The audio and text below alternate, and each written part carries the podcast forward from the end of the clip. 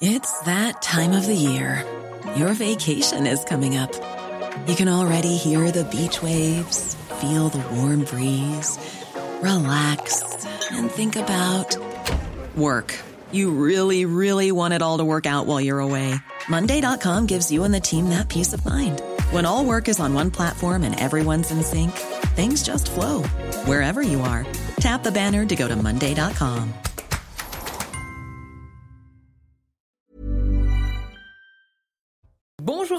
et bienvenue à vous en direct pour euh, Midi News, évidemment. Le programme du jour avec cette question va-t-on vers un référendum sur l'immigration? Emmanuel Macron a entrouvert la porte justement sur le référendum élargi, mais, mais il ne faut pas trop euh, demander, y compter si l'on en croit la présidente de l'Assemblée nationale. Donc oui pour un référendum, mais ça dépend du sujet.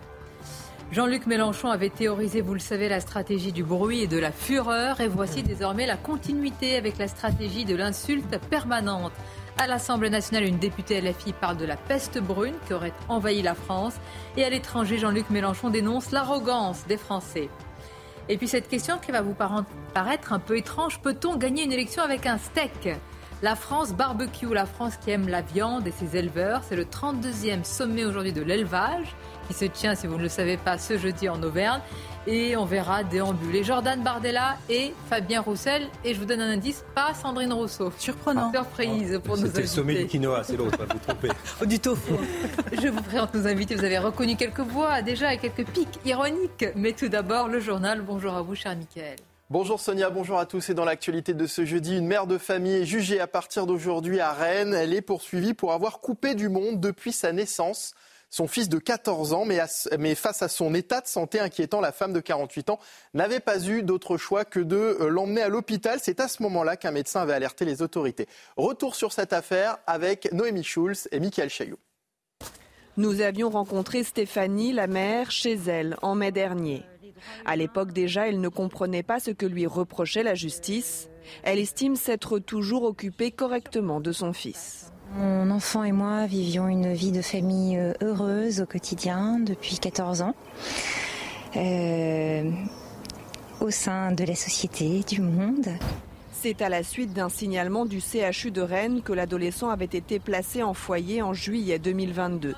Les médecins s'étaient inquiétés de son poids, très inférieur à la normale, 33 kilos pour 1m47 seulement à 14 ans, mais aussi de déficit d'ordre éducatif et intellectuel. Je vois pas pourquoi euh, critiquer euh, une taille ou un poids en particulier. Euh, nous ne sommes pas des, petites croix sur des, des, courbes de croissance, mais des êtres humains. L'adolescent qui n'a jamais été scolarisé ni vacciné est placé depuis juillet 2022. Pour soustraction par un parent à ses obligations légales et privation de soins ou d'aliments par ascendant, la mère risque jusqu'à 7 ans de prison et 100 000 euros d'amende. Un homme a été euh, condamné à huit mois de prison ferme après les émeutes de juin. Le coupable avait participé à des dégradations et des euh, pillages suite à la mort du jeune Naël. Il a fallu du temps aux enquêteurs car l'homme portait une cagoule au moment des faits. Dans l'actualité également, le calvaire euh, d'une mère de famille confrontée aux punaises de lit. Elle a mis plus de trois mois et demi pour s'en débarrasser et a vécu un début d'année 2023 très compliqué. Elle s'est confiée à Yael Benamou. Regardez. Au mois de janvier, Julie et son mari retrouvent des boutons sur les extrémités de leur corps. On a été piqué plusieurs fois. Au départ, on ne s'imagine pas qu'on peut avoir des punaises de lit. On s'imagine qu'il y a des moustiques. Sauf qu'un matin, Julie voit une tache noire sur son parquet gris. C'est bel et bien une punaise de lit. Elle fait appel à une société de détection canine. Le chien sent les punaises uniquement dans sa chambre. Elle rassemble alors tout son linge et le met dans des sacs fermés. Une entreprise éliminera les parasites par la surgélation. Puis son appartement est désinfecté à trois reprises, toutes les deux semaines. Au bout de deux mois, elle croit être débarrassée, mais six semaines plus tard, elle voit trois nouvelles punaises.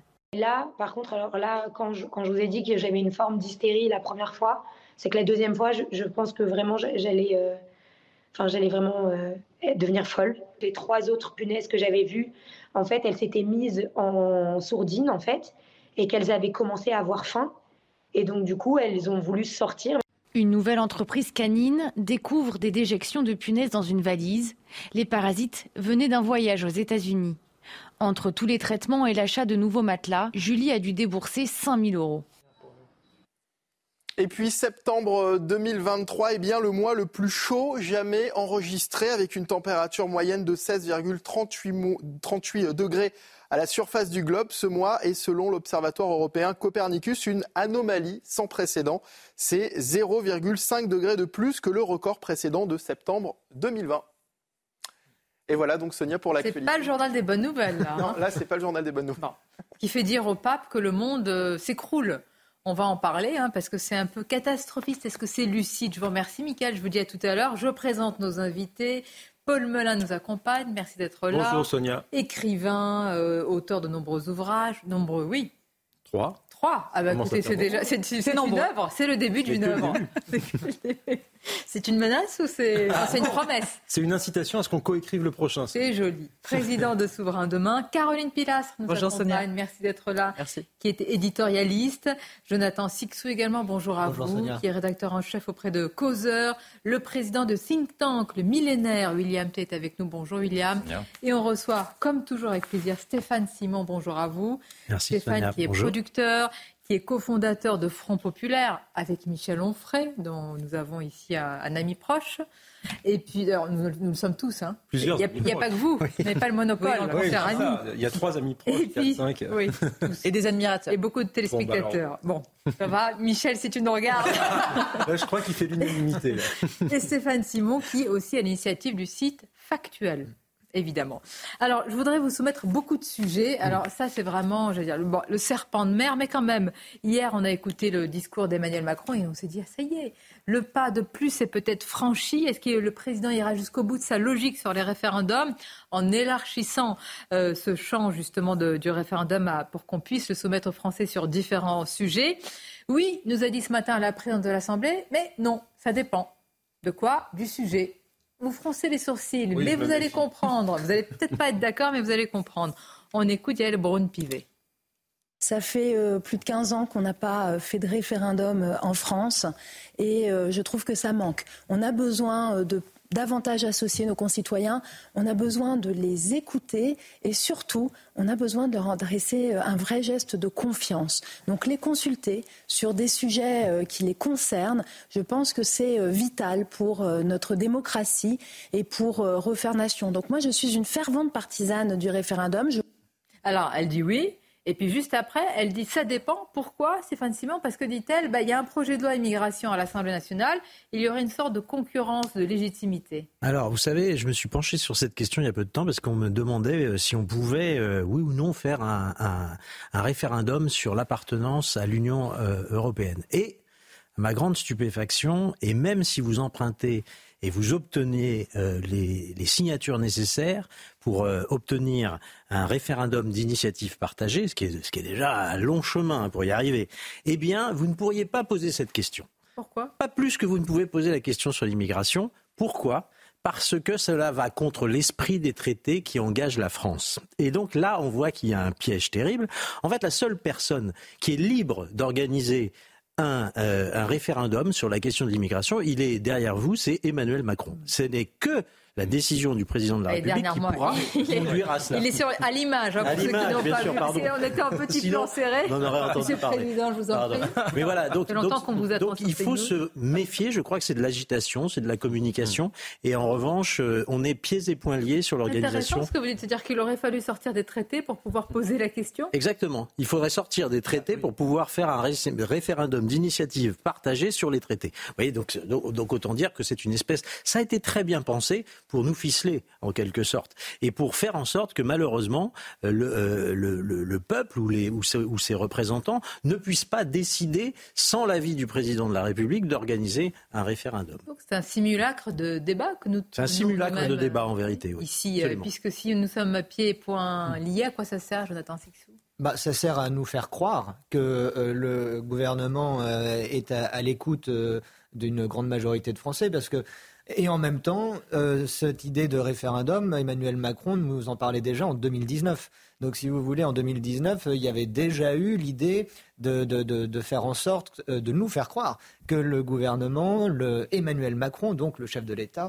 pourrait, euh, avec ce, ce, pouvoir, nous permettre de, voter sur cette question. comme par hasard, il n'en a absolument pas été, euh, euh, ça n'a pas été le cas du tout, et le truc a été euh, complètement oublié euh, au, fil, au fil du temps. ça revient aujourd'hui. Supposons, oui, que nous, sommes dans un monde idéal. Est-ce que pour vous, cette, cet outil, hmm. cette arme, cette, cette mesure, cette possibilité, ça serait la panacée? Parce que certains disent ah, on va donner un peu d'air, d'oxygène, d'élan, d'allant à la démocratie. Que la panacée, non, mais en tout cas, les Français réclament de pouvoir s'exprimer hein, plus que tous les cinq ans, malgré les élections intermédiaires. Hmm. Je trouverais ça complètement normal. Mais pour en revenir à l'intervention de Madame euh, ce matin, moi, je suis sidérée en fait par ces propos. Parce qu'il n'y a pas de conflit d'intérêts. S'il voulait revenir, comme vous l'expliquez, sur le traité et sur l'article 11, il pourrait le faire. On réclame de l'indépendance et de la souveraineté en France, que l'on n'a plus à cause de l'Union européenne. Mais sur la question de l'immigration, quand il y a des sondages faits dans les médias, ça arrive en premier c'est prioritaire, avec la question insécuritaire. Donc pourquoi ne pouvons-nous pas donner notre opinion sur l'immigration, sur la justice, sur la police, sur l'écologie de manière transpartisane et tant d'autres sujets prégnants dans notre pays? Donc oui, les Français veulent pouvoir donner leur opinion sur leur quotidien. J'estime que c'est normal. On se souvient d'ailleurs que c'était une revendication très importante durant le mouvement des Gilets jaunes. Euh, les Gilets jaunes réclamaient le RIC, le référendum d'initiative citoyenne. C'est vrai que les derniers référendums n'ont pas été euh, suivi de décisions politiques. Il y a eu celui de 2005, il y a eu celui plus récemment euh, que, que, Madame euh, la présidente de l'Assemblée nationale a oublié, mais à Nantes et dans la région le Loire-Atlantique, il y avait un référendum sur l'aéroport de Notre-Dame-des-Landes. Euh, les, les, les, les, habitants ont tranché. Ils ont dit oui au nouvel aéroport. Et puis Emmanuel Macron n'a pas tenu compte de l'initiative de cette de ce vote ce serait Pire. Ce serait dévastateur dans ce cas-là d'organiser un référendum, de changer la constitution pour élargir le champ des possibles et qu'ensuite on ne tienne pas l'avis ouais. Ah compte de l'avis des Français. Écoutons Emmanuel Macron et vous allez réagir juste après. Je crois à ce titre que cette constitution, notre République, peuvent une nouvelle fois nous permettre de garder notre avenir entre nos mains. Alors une constitution ne peut pas tout. Et face à ces défis du temps, on voudrait parfois voir dans le changement d'un texte constitutionnel la réponse aux situations que nous vivons.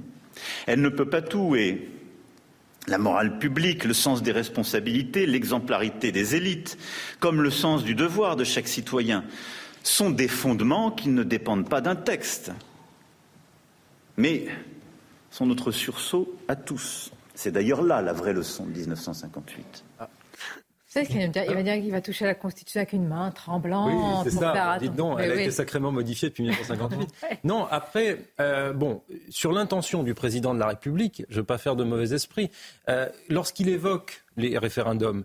Il évoque tout simplement l'âme du texte, l'âme de la Ve République. Lorsqu'on fait la Ve République en 1958 et que le général de Gaulle fait l'élection du président de la République au suffrage universel direct en 1962, il, il instaure une République plébiscitaire et, il renoue en cela avec les heures les plus glorieuses de la démocratie française, c'est-à-dire euh, des outils de démocratie directe. Par conséquent, que le peuple de France aujourd'hui aspire à la démocratie directe, mais ce que rappelait Stéphane sur les Gilets jaunes, c'est extrêmement sain. Et ça montre la vitalité de la démocratie française qui pourrait être réhabilitée par les référendums. Donc, sur le fond, c'est très bien. Effectivement, si c'est pour faire fi des décisions du peuple souverain, comme en 2007 avec Nicolas Sarkozy qui a fait le traité de Lisbonne, euh, ou comme sur Notre-Dame-des-Landes où on a fait fi de la décision populaire, là, évidemment, ça pose problème. Ensuite, pour ce qui est de l'Europe, effectivement, euh, s'il y a des étudiants en droit qui nous regardent, ils vont tout de suite comprendre ce que je veux dire. Ça s'appelle la pyramide des normes. C'est euh, les différentes normes, lois, textes et règlements, la façon dont ils se suppriment et s'augmentent les uns et les autres. Tout en haut de cette pyramide, il y a le droit européen. Par conséquent, alors il y a des débats de juristes là-dessus. Certains mettent la Constitution, certains mettent. Oui, non, mais moi je mettrais bien la Constitution, mais Dieu, sait que c'est pas si clair que ça. Et alors si vous mettez Dieu, la Constitution et, l'Europe, alors là, c'est pas que. Surtout moi qui suis agnostique, je ne risque pas de vous mettre le bon Dieu au-dessus de toute cette affaire. et en plus, si c'est le bon Dieu, c'est Madame von der Leyen, ça m'inquiète encore plus. Oui, alors qu'est-ce qu'on a fait au bon Dieu justement pour en arriver là Qu'est-ce qu'on a William fait Parce qu'il n'y a pas grand monde qui croit que le président ira jusqu'au bout quand même? Non, il le fera pas. Il le fera pas parce que euh, ce qu'il n'a pas fait dans un projet de loi, il ne le fera pas par référendum et par un, acte constitutionnel auquel il mettrait sa crédibilité et la suite de son mandat en danger. Donc il y a, peu de chance.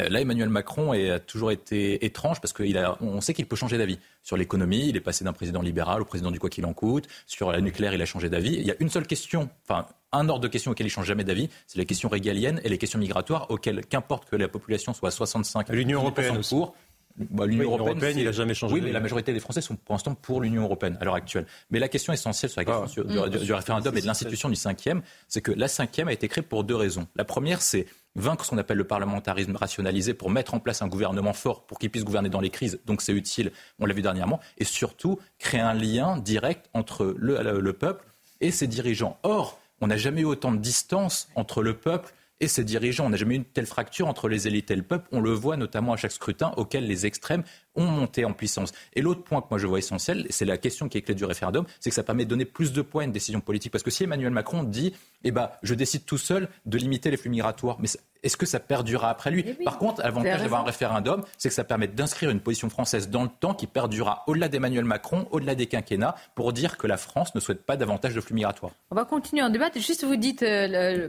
entre le peuple et les élites. Les élites, c'est qui? C'est les dirigeants? L'ensemble, c'est un ensemble large. Non, parce que souvent, ce sont des élites autoproclamées. Mais enfin, bref. Oui, euh... c'est pas les élites au sens de Platon, vous voulez dire. Ah non, mais ah, vous, pas les magistrats Là, c'est les, les, élites, aura des pâquerettes, quoi. Bah écoute, alors, aura des pâquerettes, euh, ça, ça, va être une formidable transition parce qu'on va écouter. Alors, attention, attention, je veux pas me avoir d'autres problèmes, mais parfois on va dire qu'on était habitué quand même à des, comment dire, à des envolées à l'Assemblée nationale qui étaient d'un certain niveau. Il y avait de la violence, c'était d'un certain niveau. Là, vous allez voir qu'il y a la violence et pas le niveau. Ça fait beaucoup. Mais tout d'abord, il a toujours le niveau, les titres, évidemment, avec vous, Michael. Des alertes à la bombe ont été reçues dans euh, huit établissements scolaires de Grenoble en accord avec la rectrice. Le préfet a décidé jusqu'à la levée de doute leur fermeture.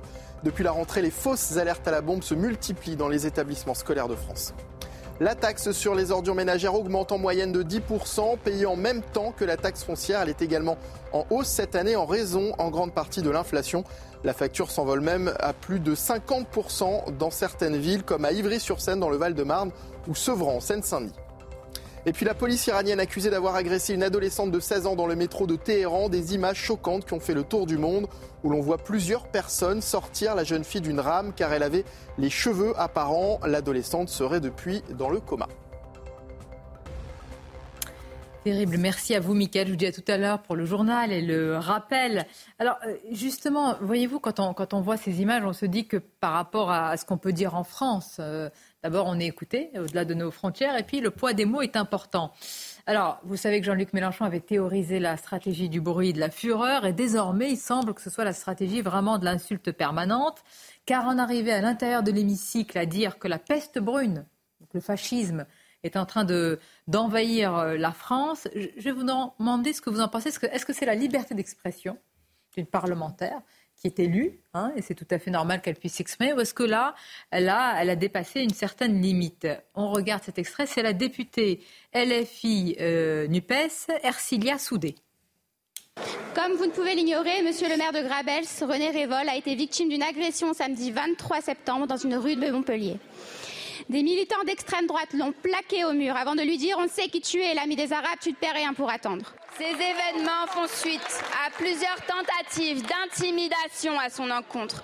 Tout l'été, René Révol n'a pas cessé de recevoir un raz-de-marée d'injures et de menaces de mort suite à sa prise de position contre la décision du maire de Bézé qui refusait, au mépris de la loi, de marier une Française et un Algérien.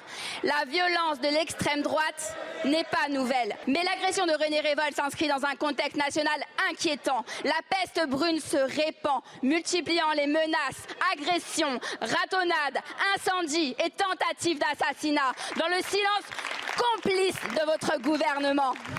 Il fut un temps où des femmes et des hommes engagés sous des bannières différentes se sont retrouvés autour d'un combat commun contre le fascisme. Gloire à eux et honte à vous, monsieur le ministre.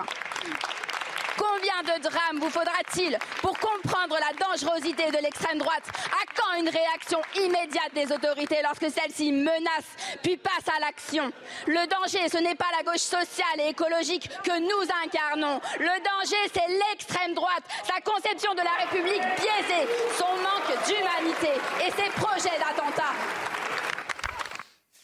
Il y a toujours eu de la violence à l'Assemblée nationale, mais là, c'est un concentré de, hmm. de haine. C'est de la haine. Doigt vengeur sur le gouvernement, complice quand même des. on parle de fascisme, hein, de nazisme, hein. des, des, des pires heures, des heures sombres. C'est surtout un manque de référence euh, historique. C'est-à-dire que si, si, tout le monde est fasciste et nazi euh, eh bien, que personne ne l'est finalement. Et c'est ça qui est problématique. Euh, je vais vous raconter, si vous me permettez, une toute petite anecdote pour vous dire un peu l'état d'esprit de la France insoumise en ce moment. Il y a quelques jours, le magazine, le, site d'information factuelle.media sortait que révélait une information, Rachel Keke, qui est députée de la France insoumise, eh bien, bénéficie d'un logement social en dépit de ces, de, de, de, ces émoluments qui n'ont plus rien à voir avec ceux de, de femmes de ménage qu'elle était autrefois. Eh bien, euh, la France insoumise euh, n'a même pas tenu à, comment dirais-je, à, à, à, à, argumenter. Non, euh, et d'ailleurs, il ne l'aurait pas pu, puisque Rachel Keke reconnaissait dans nos colonnes que oui, elle bénéficiait d'un logement social, et puis que si les Français n'étaient pas contents, ils avaient qu'à lui faire une proposition de relogement. C'est ce qu'elle disait dans nos médias. Eh bien, la France insoumise, plutôt que d'essayer euh, d'argumenter, euh, d'échanger, eh bien tout simplement stigmatiser ce média en disant que c'était une campagne d'extrême droite. Alors voilà, 30 journalistes qui font leur boulot, qui révèlent des informations intéressantes pour le public, eh bien sont balayés d'un revers de main et insultés comme étant des, des, des, journalistes. Les mêmes, si on aurait révélé un logement social d'un parlementaire de droite, alors du RN, ça aurait été, on vous aurait dit bravo, hurrah, on vous aurait mis une couronne sur la tête. Voilà. Ce que vous fait d'ailleurs, quelle que soit d'ailleurs la, couleur politique. Exactement. Ce média a révélé des, dysfonctionnements, euh, a dit que Jean-Marie Le Pen avait des soucis en ce moment. Enfin, ce média fait son travail d'information et simplement, c'est la stratégie de la France insoumise, c'est de d'insulter, de faire en sorte que tout ce qui n'est pas France insoumise soit aujourd'hui catalogué d'extrême droite. Ah, on ne peut pas dialoguer et on n'est pas dans l'arc républicain quand on fait comme ça. C'est important ce que vous dites, parce que vous avez dit à force de, dénoncer, comme ils le font, le, fascisme, de dire au loup, de crier au loup, bah, quand le loup va venir, on va se dire mais c'est qui? Mais même entre eux. Souvenez-vous, la semaine dernière, euh, Jean-Luc Mélenchon a, traité euh, euh, le président, le premier secrétaire du Parti communiste, Fabien Roussel, de Jacques Doriot. Hmm. Donc même entre eux, ils Sophia se... Sophia Chikirou. pardon, excusez-moi, oui. Hmm. donc si vous voulez, ils se, ils se nazifient entre eux, si vous voulez. Moi, ce qui m'inquiète, si vous voulez, c'est que cette femme est le visage de la LFI. Cette femme est la voix de, LFI. C'est-à-dire que tout en euh, fascisant, en nazifiant l'ennemi quel qu'il soit, euh, et en appelant et en brandissant la menace euh, nazie ou, fasciste, ils reprennent depuis des années tous les codes des régimes dictatoriaux du XXe siècle. Euh, moi, j'ai le souvenir des marches au flambeau durant, euh, les, euh, durant la, la, la, la, réforme des retraites, les manifs de la réforme des retraites contre la réforme des retraites, pardon, à l'appel de LFI, des travailleurs marchant au flambeau le, soir. Ça n'est pas anodin tout de même dans, dans notre pays. de voir qu'ils soutiennent avec à travers le wokisme des mouvements ouvertement racistes, des mouvements ouvertement antisémites. si vous voulez, il y a quand même une, dichotomie entre le discours à l'Assemblée nationale, à l'Assemblée nationale, vous, président de l'Assemblée nationale, qu'auriez-vous fait écouter euh, celle qui ah. occupe cette place euh, en ce moment Donc c'est la présidente de l'Assemblée nationale. c'est très compliqué. Très compliqué parce que on voit bien qu'on repart euh, à l'Assemblée nationale sur euh, cette deuxième année de session, euh, sur la même tendance que l'année dernière, avec des invectives, avec des harangues, des, parfois on a vu des injures encore dans l'hémicycle, on voit des, des comportements agressifs.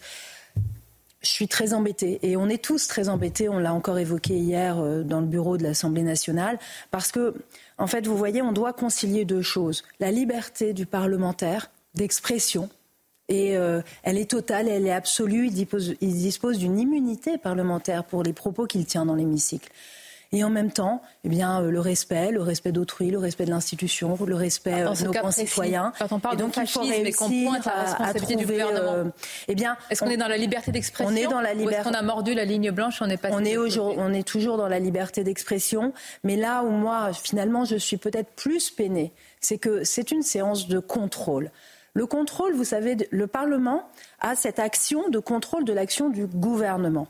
Et pendant les séances de questions au gouvernement, qui sont très importantes pour la démocratie, eh bien, parfois, ça donne lieu à ça, c'est-à-dire euh, deux minutes de propos politiques qui n'interrogent pas le gouvernement, qui ne lui demandent pas des comptes sur telle ou telle action, alors que c'est ça vraiment le rôle des questions au gouvernement. Donc, je pense qu'on pourrait recentrer les propos des parlementaires, mais je n'ai pas euh, à leur dire ce qu'ils doivent dire. Ils ont une liberté euh, de parole dans l'hémicycle. Vous allez nous dire ce que vous en pensez. Liberté de parole ou pas, liberté d'expression, oui Elle a le droit de dire des sottises, Madame Soudé, autant qu'elle veut. Elle peut même, elle le fait d'ailleurs, elle est grossière en parole, elle dit n'importe quoi, elle compare la situation actuelle, je ne sais pas, au quoi, 6 février 1934. Bon, tout ça est absurde évidemment et ça a été rappelé. Mais maintenant, bon, bah, il y a 577 députés, ils ont le droit de dire à peu près ce qu'ils veulent. Euh, moi, j'étais, par exemple, lorsque le député Fournas du Rassemblement national avait dit qu'il retourne en Afrique, moi je considérais, même si j'étais pas d'accord avec lui, qu'il avait le droit de le dire. Partant de là, il faudrait, si vous voulez, une totale liberté d'expression. C'est la vraie question. Pas qu'elle soit géométrie variable. On va marquer une pause et puis et puis, je vais vous emmener au sommet de l'élevage. On va déambuler. Ah, Il y a Jordan Bardella euh, qui y était. Fabien Roussel arrive. Alors, Fabien Roussel arrive en, star, etc. La France barbecue, on va en parler. Et puis, euh, cette phrase d'anthologie de Sandrine Rousseau Non, Fabien, tu ne gagneras pas avec un steak. Eh bien, si, peut-être. Justement, vous allez voir que l'électorat de la France barbecue est un électorat très important. À tout de suite. Il y, a des, phrases qui vont rester comme ça, qui vont marquer. Vous savez, euh, il y a, il y a les phrases politiques qu'on retient. On a tous une phrase politique quand même préférée, des saillies comme ça. Et il y a celle de Sandrine Rousseau. Mais dans un contexte particulier, la pique de Sandrine Rousseau, on écoutera tout à l'heure, c'était à la fête de l'UMA. Mais tout d'abord, les titres avec vous, Mickaël. Faut-il supprimer l'excuse de minorité dans les affaires de trafic de drogue? Vous êtes 62% euh, à répondre oui dans notre dernier sondage CSA pour CNews. Dans le détail, 53% des électeurs de gauche y sont favorables. Ça monte, le chiffre monte même à 69% au centre et à droite. Un accord semble avoir été trouvé entre syndicats et patronat d'Agir Arco concernant les retraites complémentaires. Pour compenser euh, l'inflation, les pensions des anciens salariés du privé seront revalorisées de 4,9% à partir du 1er novembre. Et si rien n'est signé pour le moment, une date butoir a été fixée à mercredi prochain.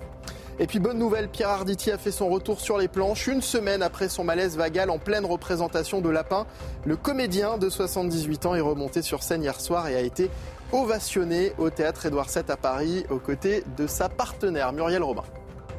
Merci à vous, euh, Mickaël. Il y a, vous le savez évidemment, le salon de l'agriculture. Probablement que vous y êtes déjà allé en famille. Et puis il y a le salon de l'élevage également. Alors aujourd'hui, c'est le 32e sommet. Ça se passe en Auvergne. Il y a beaucoup de responsables politiques qui défilent. Jordan Bardella y était. Fabien Roussel va euh, arriver, tous unis dans l'amour de la bonne viande. Mais la viande est devenue un vrai sujet clivant avec euh, un positionnement pour certains euh, électoral, etc.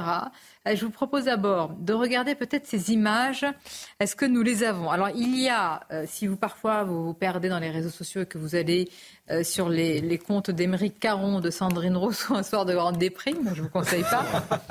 eh bien vous avez de belles images, mais si ça fait du bien, vous avez des images de barbecue comme ça qu'Émeric Caron commente pour les dénoncer. Voilà.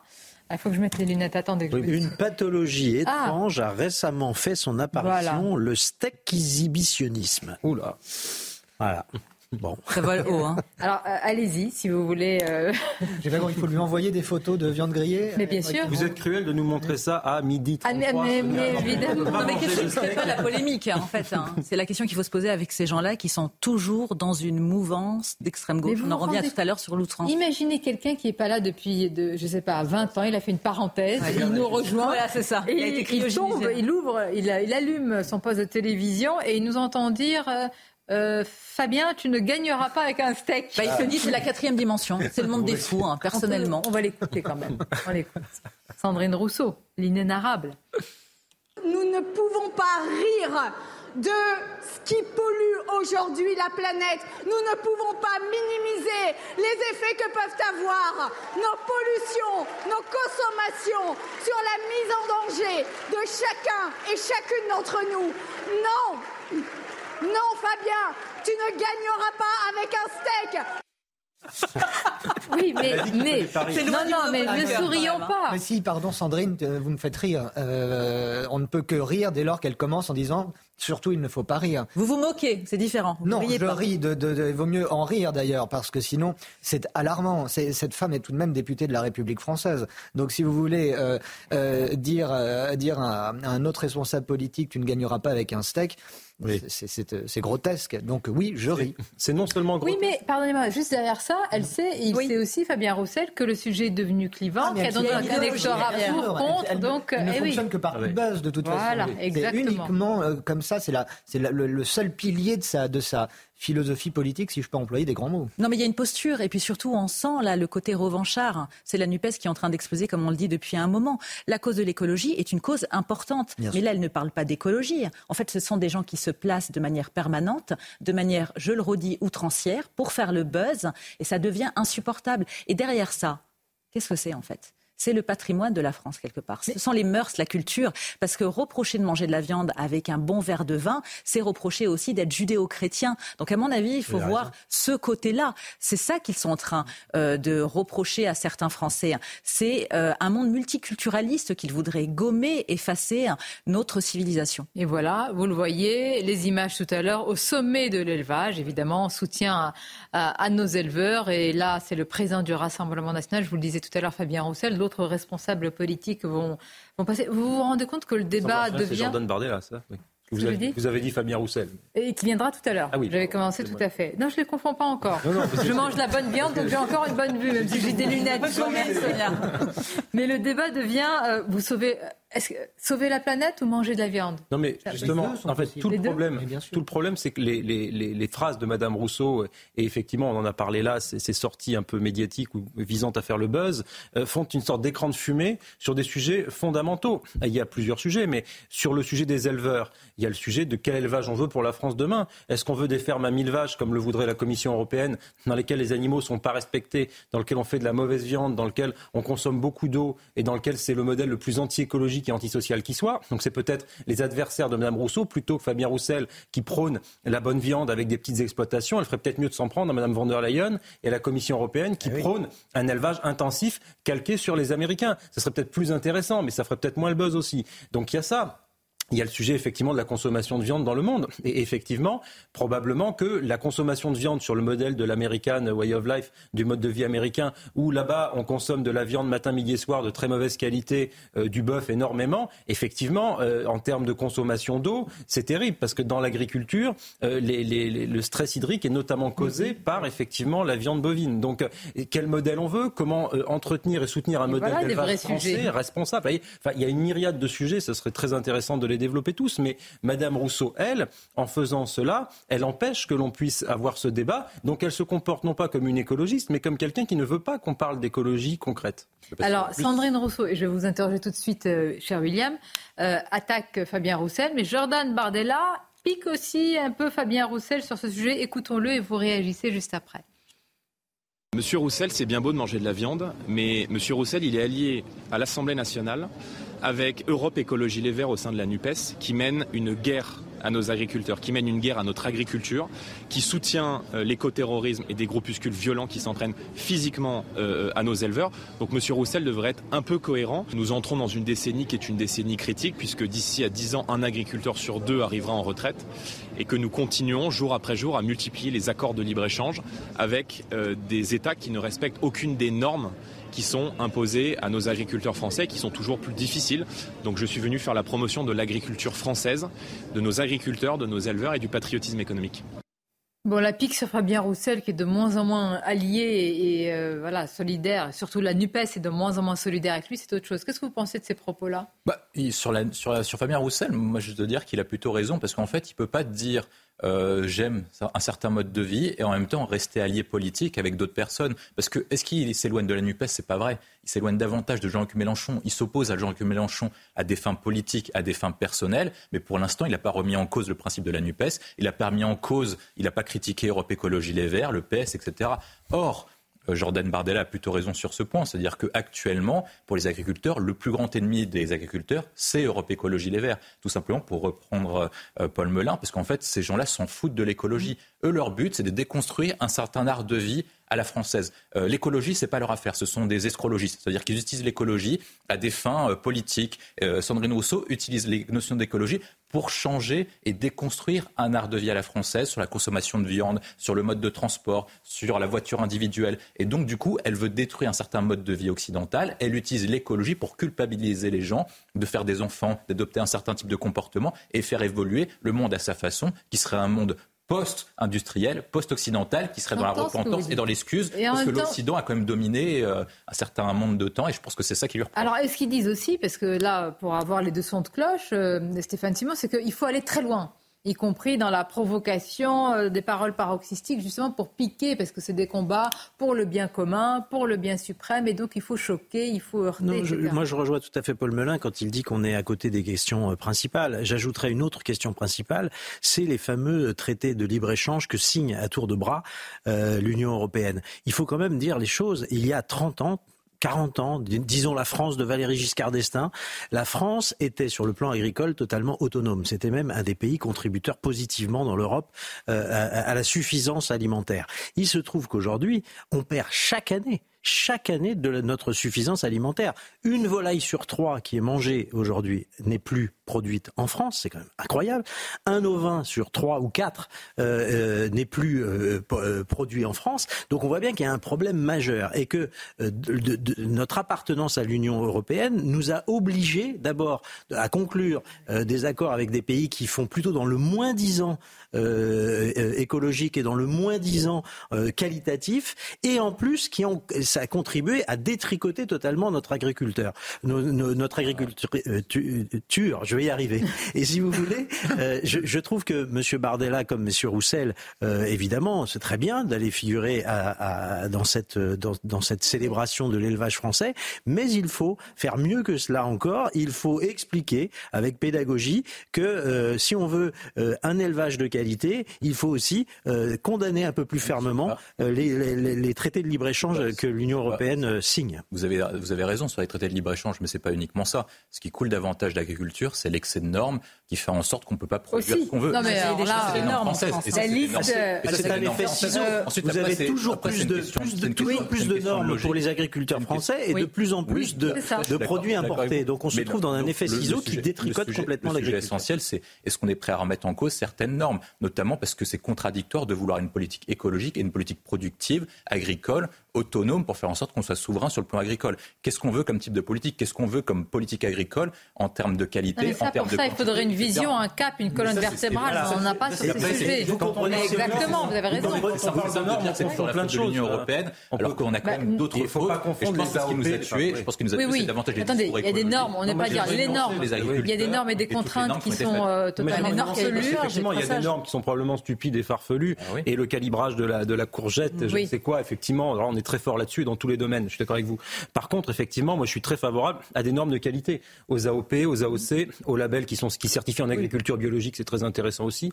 Et effectivement, euh, puis la France brille, hein, qui sont très soucieux de leur label, et ça permet de défendre aussi notre notre qualité, parce qu'il faut quand même rappeler qu'on a une agriculture de très haut niveau en France depuis fort longtemps d'ailleurs, qui a, qui a supporté la mécanisation, plein d'évolutions très importantes, qui fait vivre nos territoires et qu'il faut la mettre en valeur absolument. Qualité vivre dans nos territoires, mais pas les agriculteurs. Oui, c'est ça qui est terrifiant.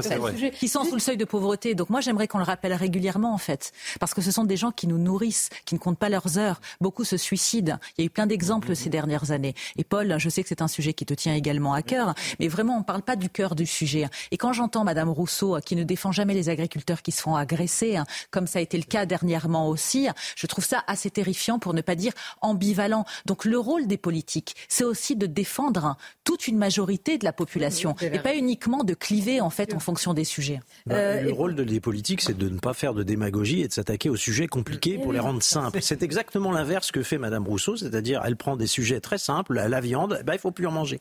Et moi, j'ai tendance à dire, méfiez-vous euh, des hommes politiques qui se mêlent de votre assiette. Ensuite, ils vont se mêler de ce qui se passe sous vos draps. Oh, bah, c'est déjà le cas. Franchement, euh, parce que Vincent Rousseau, elle veut surveiller qui fait le ménage à la maison, qui remplit le lave-vaisselle, etc. Souvenez-vous de ses propos sur la parité. Alors, quand c'est que chez vous, c'est vous, Donc, euh...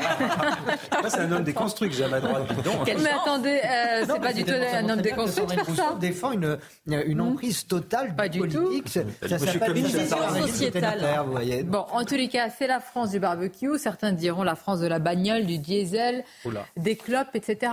Des Mais certains le disent avec du mépris. Hmm. Bon, pas nous, évidemment. Les titres avec vous, cher Michael.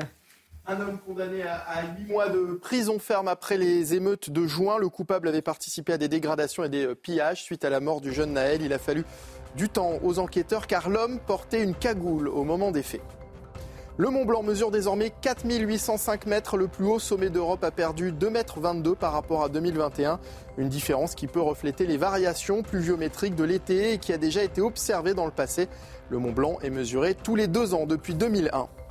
Et puis des vents d'une force record à Taïwan après le passage du typhon Kwanu. Plus de 200 vols internationaux et intérieurs ont été annulés et 3000 personnes évacuées. Il s'agit du deuxième typhon à frapper l'île de Taïwan en un mois. Alors par exemple, le Mont Blanc qui perd euh, combien, Michael? Voilà, en deux ans. Alors ça fait ça, comment dire, ça participe à ce que dit euh, euh, le pape François. Je remercie Michael et qui a dit le mot, alors on va voir exactement les mots parce que ces dernières années, de nombreuses personnes ont tenté de se moquer de ce constat. Nous avons beau essayer de les nier, de les cacher, de les dissimuler ou de les relativiser, les signes du changement climatique sont là. On est tous d'accord euh, avec lui jusque-là. Est-ce qu'il y a une deuxième partie? C'est ça qui, m'intéresse. C'est surtout des mots un peu plus, euh, un peu plus forts. La crise climatique n'est pas vraiment un sujet d'intérêt pour les grandes puissances économiques, soucieuses du plus grand profit au moindre coût et dans les plus brefs délais possibles. C'est pas encore, mais on va y arriver. Et il dit le monde s'écroule. Euh, le, monde s'écroule. C'est à chaque fois et tous les rapports du GIEC vont en ce sens et il faut les lire, les comprendre, les analyser, mais toujours la même question, est-ce que le catastrophisme peut servir vraiment de boussole? Est-ce que pour éveiller, si je puis dire, pas du wokisme, mais éveiller les consciences encore plus, et les plus jeunes sont déjà très éveillés sur ce sujet, il faut, euh, il faut être euh, catastrophiste, décliniste, broyer du noir. mais ce qu'il dit en plus, c'est pas vrai. C'est pas vrai du tout. En ah fait, bah. les, trois, les, trois, je vais expliquer pourquoi. il dit, pas, le, premier point, il dit, euh, je crois, il dit les grandes puissances économiques ne sont pas intéressées par les questions climatiques. C'est pas vrai parce que les États-Unis se mettent sur ce qu'on appelle l'industrie verte et la Chine a été championne du monde sur les panneaux photovoltaïques et toutes les industries alternatives. Il y a encore des efforts à faire pour ces puissances-là par rapport à la France. Les Chinois sont préoccupés, mais pas sous l'angle que veulent bah certaines personnes. Et ça, c'est différent. C'est différent. Euh, l'autre point aussi qu'il aborde, c'est que le sujet essentiel du climat, c'est que tout le monde a conscience. Il n'y a pas des gens qui contestent qu'il y a un réchauffement climatique. On le vit au quotidien. C'est pas ça le sujet essentiel. Le sujet essentiel, c'est quelle réponse on apporte face à la crise climatique. Or, les sujets qui sont posés, notamment la seule réponse qui est abordée dans le débat public, c'est ce qu'on appelle les écologistes plutôt ayatollahs, c'est-à-dire qu'ils pensent qu'il faut décroître. Ce qu'ils ne disent pas, par contre, c'est que si on fait de la décroissance économique, on perd en niveau de vie. Donc le débat, c'est est-ce qu'on est prêt à perdre notre niveau de vie actuel pour la cause économique? Mais pourquoi personne ne le pose comme ça? Le eh ben, pape devrait. enfin, c'est pas son rôle. Hein, mais il devrait. Il, est politique quand même. L'autre point qui est super, qui est aussi, je pense, très intéressant, c'est les grandes mutations mondiales. C'est-à-dire que ce qu'il ne dit pas aussi, c'est que implicitement, la politique climatique suppose une réduction de population. Mais qui osera dire qu'il faut tuer des gens, faire en sorte que des gens soient stérilisés? Et l'autre point aussi qui est très important. Attendez, attendez, parce que là, là c'est pire que là, vous nous faites le pape en plus. Et, le, point le plus important, c'est que le développement économique de l'Indo-Pacifique fait qu'il y aura 3 à 4 milliards de personnes dans la classe moyenne occidentale, du niveau de vie de la classe mhm. moyenne occidentale entre 2050 et 2070. Et donc, c'est dans cette zone-là que vous allez dire, eh ben, tiens, réduisez votre niveau de vie, alors qu'ils sont plus puissants que nous économiquement, ils vont être plus puissants que nous militairement, et nous, Européens, on va leur expliquer, ben voilà, maintenant c'est comme ça que vous allez faire, c'est comme ça que vous allez faire. Donc qu'est-ce qu'il veut? Il veut une guerre, il veut un contrôle mondial, donc il ne peut pas le faire. Et c'est ça l'essentiel. C'est-à-dire que quand on part sur la caricature, je pense que quand on n'est pas, on doit avoir un sens de la mesure, une sorte, Écoutez, un certain J'ai eu des problèmes avec certains sujets sur le pape, vous n'allez pas nous énerver avec le pape encore. Hein. S'il vous plaît, quand même. Non, bah, écoutez, moi je crois qu'il est dans son rôle là quand même. Oui, mais il... enfin, imaginez qu'il devait faire un, discours comme le vôtre. Euh, voilà. ça serait catastrophique. On. On n'attend pas, du pape qui nous explique effectivement euh, par quel biais. Et je, rejoins ce que disait William sur la démographie, qui est le grand, un des grands sujets de l'écologie. On n'attend pas du pape de nous faire une leçon d'économie mondiale, de nous expliquer comment démondialiser, comment faire différemment avec le commerce international, comment faire de la démographie. On attend de lui effectivement qu'il sonne l'alerte. En cela, qui fasse, et d'ailleurs M. Guterres, le, secrétaire général des Nations Unies, l'avait fait avant lui, le monde s'écroule. Donc, Alors oui, je ne sais pas si c'est une référence, hein. c'est le même monsieur qui compare la France à l'Iran. Je suis d'accord avec vous. Mais en tout cas, euh, dans les, dans les cénacles internationaux et dans la gouvernance mondiale, mondiale, on parle aisément de cette façon-là. Le pape le fait. Bon, pourquoi pas à la rigueur. Ce qui me dérange un peu plus, c'est que dans ses prises de parole, dans ses prises de position, il, il semble souvent vouloir à l'Occident plus particulièrement et expliquer que c'est le monde occidental qui serait plus fautif que les autres. C'est faux et c'est plus complexe ah, que ça. C'est souvent le cas. Pour, ben, son point de vue, pour les migrants, c'est la faute à l'Occident. Oui, exactement. c'est ce que je voulais dire par là. Alors c'est ça le problème. Hein, c'est qu'il nous demande euh, finalement une forme de voilà, je pense une culpabilisation, je vais y arriver aussi permanente, Caroline Pilate. Et c'est ça, effectivement, qui pointe, qui effleure à chaque fois derrière le discours du pape, de ce pape en tous les cas. Ce pape, évidemment, est libre de ses propos, mais pour moi, depuis le départ, c'est un militant, c'est un politique. Il s'affirme sur ces sujets grand bien lui fasse. C'est lié aussi à son histoire. Il vient de l'Argentine.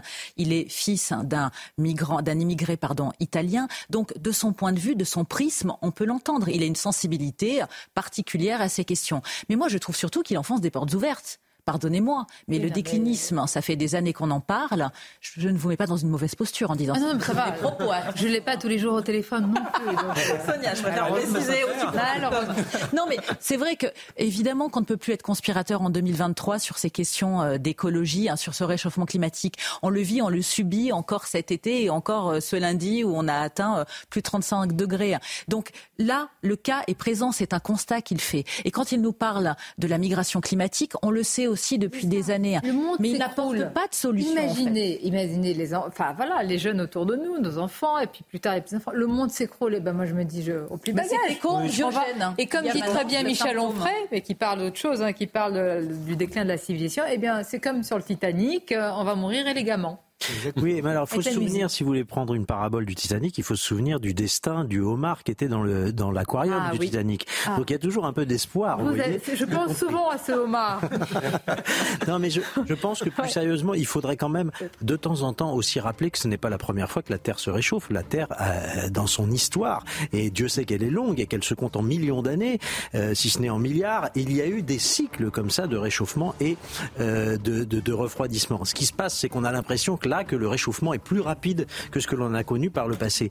Mais néanmoins, l'homme a toujours su s'adapter, trouver des moyens pour continuer à exister. Donc moi, je ne fais pas partie des gens qui veulent être catastrophiques et nous dire que le, si le monde s'écroule, on va tous mourir demain. Je ne pense pas que ce soit intelligent d'abord pour, pour, pour le moral de toute la jeune génération et d'autre part, je ne pense pas que ça contribue à fabriquer ce qui est absolument indispensable, c'est-à-dire une réponse par la science voilà. au que euh, l'écologie. Euh, On va en parler. Alors, est-ce que vous êtes arrogant autour de cette table? Pas autant que Jean-Luc Mélenchon. Ça dépend, on est français, hein. mais oui, moins que M. Mélenchon. Ah bon? Je pense. On est arrogant? Ah, Les Français sont arrogants, c'est un peuple arrogant. Alors, mais, ce qui est vous... étranger en tout cas. D'accord, mais alors vous, si, si vous étiez représentante de l'opposition et que vous étiez invité à l'étranger, vous diriez que nous sommes arrogants? Non, certainement pas. Je ah, ne critiquerai pas, ni ici ni à l'extérieur, hein, comme M. Macron et M. Mélenchon. Et comme Papendiaï. Ah oh, décidément. Longue, hein. bon, restez avec nous parce que vous avez vu, la liste est longue. Et vous, qu'auriez-vous fait? Et sommes-nous arrogants? On va en parler à tout de suite. avec nous, Midi News, la suite punaise, Jean-Luc Mélenchon. Attention, je ne fais pas d'association de mots. Nous allons parler de deux sujets extrêmement différents, évidemment. Ah. Jean-Luc Mélenchon à l'étranger au Maroc. Alors, il y, a, quand même, je vois que sur les réseaux sociaux, c'est très, très, comment dire, partagé comme réaction. Vous nous direz si ça vous a choqué ce qu'a dit Jean-Luc Mélenchon. Et puis, punaise de lit, pourquoi ça devient un sujet politique? Et ce matin, on a appris que les punaises de lit n'avaient pas de couleur politique. Ah J'ai pas le malin, il me regarde, mais si, je vois bien qu'elles sont, elles sont transpartisanes. Mon Dieu, arrêtez de nous montrer ces images. Je ne peux plus supporter ces images. Et vous, Mickaël hein.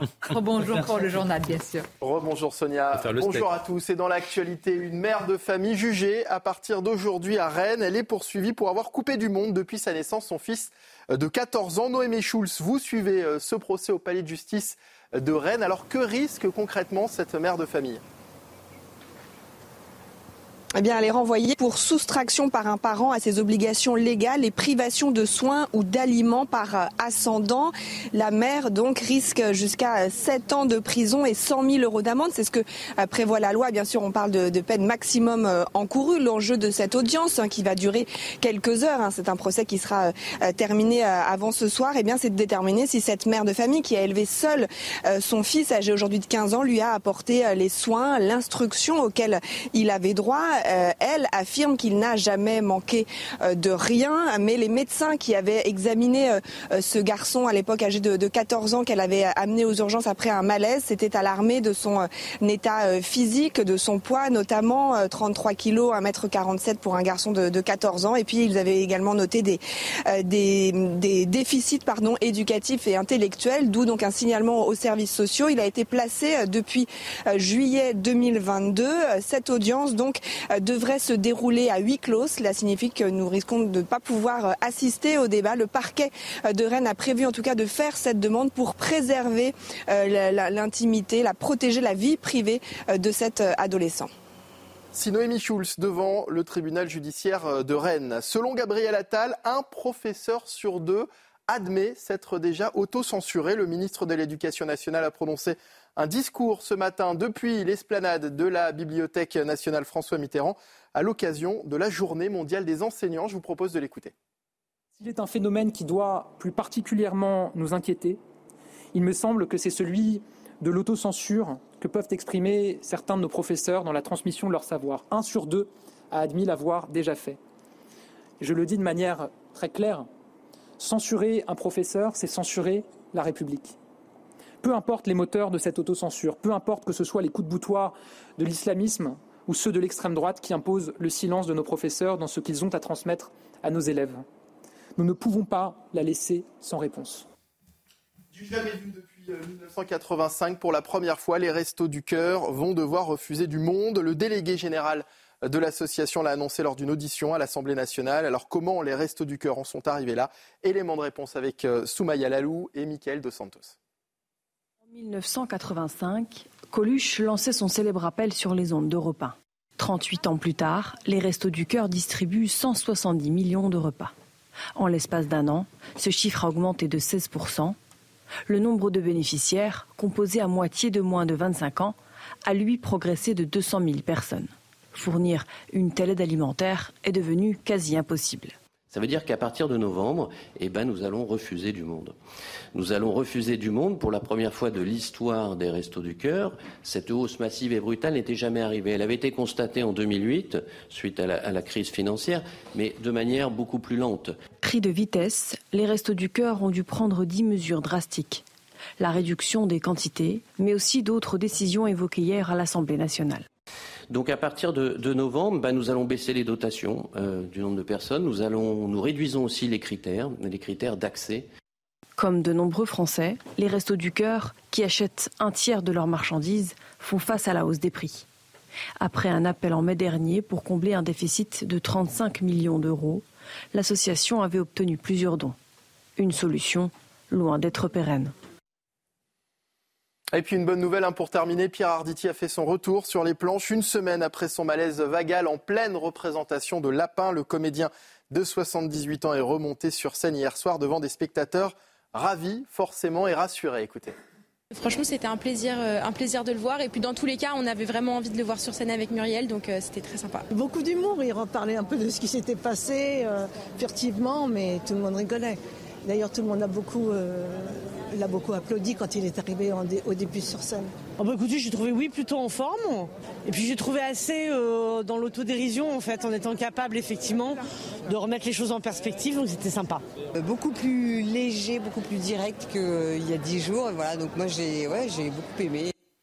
Et voilà, Sonia, ce qu'il fallait retenir de l'actualité à 13h sur Merci avec cet immense comédien Pierre. Alors, on va vous parler d'un autre euh, showman, je veux dire pas comédien, Jean-Luc Mélenchon. Je ne vais pas lui manquer de respect parce que c'est vrai que euh, ce qu'il a dit et ce qu'il dit, il le dit avec emphase, il le dit. J'essaie d'enrober avec des mots. Vous voyez, vous pouvez m'aider, hein Pas que je sorte vous êtes laisse faire, Madame Alors, Au Maroc, Jean-Luc Mélenchon a dit des Français. Alors, il y a les mots, mais il y a le geste qui accompagne les mots. Et peut-être que le geste est presque plus révélateur que les, que les mots utilisés par Jean-Luc Mélenchon. Regardez, écoutez.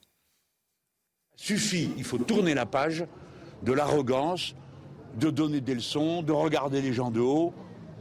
Et toute cette ambiance si spéciale que nous avons maintenant dans les pays européens, qui se vivent comme des forteresses, et qui semble mépriser le reste de l'humanité sans se rendre compte que nous avons une vie commune. Je ne cesserai de le dire. Nous avons une vie commune, des enfants, des familles en commun. Alors il est temps que, en France, on baisse le ton. Hein oula, oula. C'est-à-dire que vouloir euh, dénoncer l'arrogance et être soi-même arrogant par ce geste, c'est quand même assez fort de café. Ah, ce qui me fait sourire aussi, c'est qu'il le dit euh, au Maroc, qui a quand même une politique par rapport aux migrants stricte. Ne parlons pas de la Tunisie. L'Algérie, c'est la même chose par rapport aux migrants ah subsahariens. Donc si Jean-Luc Mélenchon était au fait mmh. euh, de la politique des pays du, ah Maghreb, il verrait que à tort ou à raison, je ne suis pas là pour le juger, mais que par rapport aux migrations sud-sud, ils sont aussi lucide ou pragmatique que hein. les pays européens. Ça s'appelle de la démagogie, tout simplement. Euh, Jean-Luc Mélenchon brille par sa démagogie dans, tous les domaines. Et euh, ses propos sont, totalement creux, totalement vides de sens. Ça veut dire quoi Qu'on a des enfants en commun euh, Oui, mais ça, c'est. On a des familles en commun? Oui, bah, c'est la vie. Non, mais en français, ça ne veut rien dire. Oui, ça ne veut rien dire. C'est surtout une réalité. Mais ce n'est pas pour autant qu'il faut ne pas avoir de frontières, qu'un minimum de volonté de, de toute façon, sur le principe, quand on, est, quand on se veut responsable politique, on ne crache pas sur son pays, en plus à l'étranger. C'est un, ah, mais alors là, fondamental, si vous voulez. On va dire qu'il est partagé par beaucoup de responsables, y compris jusqu'au président. Bah mais, oui, mais ça, c'est encore un sujet, effectivement, vous avez parfaitement raison, Emmanuel Macron a, a malheureusement été le, seul président de la République à, à, tenir de Avec une différence, de me dire si vous êtes d'accord, William T, c'est que là, je trouve que les, les, ce pays et d'autres peuvent s'en saisir parce que nous avons, euh, là, mm. tout le monde le sait, quelques problèmes avec le Maroc. Euh, on a vu ce qui s'est passé lors de, évidemment, du terrible tremblement de terre où notre aide, jusqu'à maintenant d'ailleurs, hein, on n'en parle pas, mais n'a mm. pas été, euh, voilà, n'a pas été considérée. Et donc venir dire dans un pays comme ça, il y a quand même des problèmes, à tort ou à raison. Hein. Peut-être qu'on aurait dû d'abord se tourner vers le Maroc que l'Algérie pour Emmanuel Macron, mais est-ce qu'il ne donne pas le bâton un bah si, quand même? Mélenchon affaiblit la position de la France parce que c'est-à-dire que lorsque le président de la République va rencontrer ses homologues euh, au Maghreb, en Algérie au Maroc, tout le monde dira bah, Mélenchon pense lui-même, un de vos opposants, pense lui-même que les Français, vous êtes arrogants et vous-même, vous êtes arrogant. Donc il affaiblit la position française. Et moi, je me rappelle d'une doctrine du général de Gaulle qui disait à l'étranger, on n'affaiblit jamais la France, on soutient toujours la France, même si on n'est pas d'accord avec sa politique, dans la mesure, il y a une chose qui nous dépasse tous, c'est la patrie, c'est la mère commune, et c'est notre pays. Et quoi qu'il arrive, on peut avoir des désaccords politiques, des intérêts électoraux, des intérêts personnels, et quelque chose qui est plus grand que nous, et qu'importe ce qui se passera, qu'importe le président et qu'importe le mandat. Là où, par contre, moi, je pense qu'il a tort, c'est que pour moi, les Français ne sont pas arrogants. C'est même l'inverse. Sur la scène internationale, eh ben c'est l'inverse. Eh ben on se fait marcher dessus et humilier continuellement depuis des décennies. Ça veut dire qu'on se fait marcher dessus, on s'excuse, mm. on se repentit, on n'affirme pas ce qu'on veut. Et eh ben, on s'excuse d'être français, on s'excuse d'avoir une histoire, on s'excuse d'avoir dominé le monde pendant un certain temps, culturellement, artistiquement et même sur le plan de notre art de vie. On a honte de ce qu'on est et je pense que c'est ça le sujet essentiel. C'est pas que les Français sont arrogants, c'est de retrouver de la fierté française, de faire, de redevenir un phare dans l'Occident et c'est d'éliminer un peu l'Europe et le monde par certains de nos éclats, notre génie plutôt que les phrases de Mélenchon. Oui, compte tenu de notre influence déclinante euh, en Afrique euh, et, ailleurs, hein, Stéphane Simon, notre arrogance, on la cherche. Vous pensez qu'il y a un devoir de solidarité, de réserve quand on est à l'étranger? Moi, Je pense quand on est un homme politique, déjà les, grandes généralisations, les amalgames qui consistent à ranger tous les Français derrière des arrogants, euh, franchement, on pourra en faire l'économie.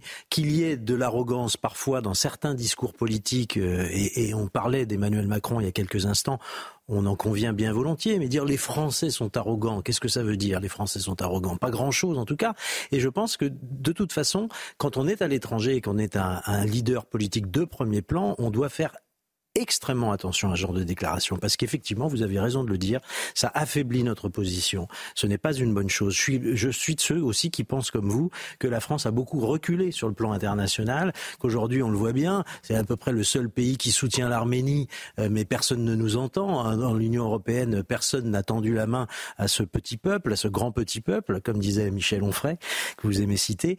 Eh bien, euh, eh bien voilà, c'est dommage. La France recule beaucoup. Elle fait euh, elle est dans une portion de plus en plus congrue. Euh, je sais que Paul Melun partage avec moi euh, la nostalgie de ce qu'était la France gaulliste, c'est-à-dire cette France qui avait une, toute sa place, qui avait une voix originale sur la scène internationale. Il y a bien longtemps euh, que l'on a, on a dû en rabattre. Donc je, je pense que voilà. mais je comprends très bien ce que poursuit Monsieur Mélenchon. En vérité, c'est le ah ben énième clin d'œil au quartier. C'est toujours pareil. C'est voilà, il cultive l'esprit qui consiste à cracher au visage du modèle français, à expliquer que finalement, euh, euh, eh bien, tout ce qui a été construit jusqu'à présent, c'était pas bien et que les nouveaux arrivants sont beaucoup mieux que les anciens. Alors, les responsables politiques qui critiquent euh, les Français euh, à l'étranger, eh bien, ça va jusqu'au président de la République. Vous la connaissez cette séquence, on voulait la, revoir sur les fameux Gaulois réfractaires. Emmanuel Macron qui fait la leçon. Alors bien sûr, il ne s'agit pas d'être naïf.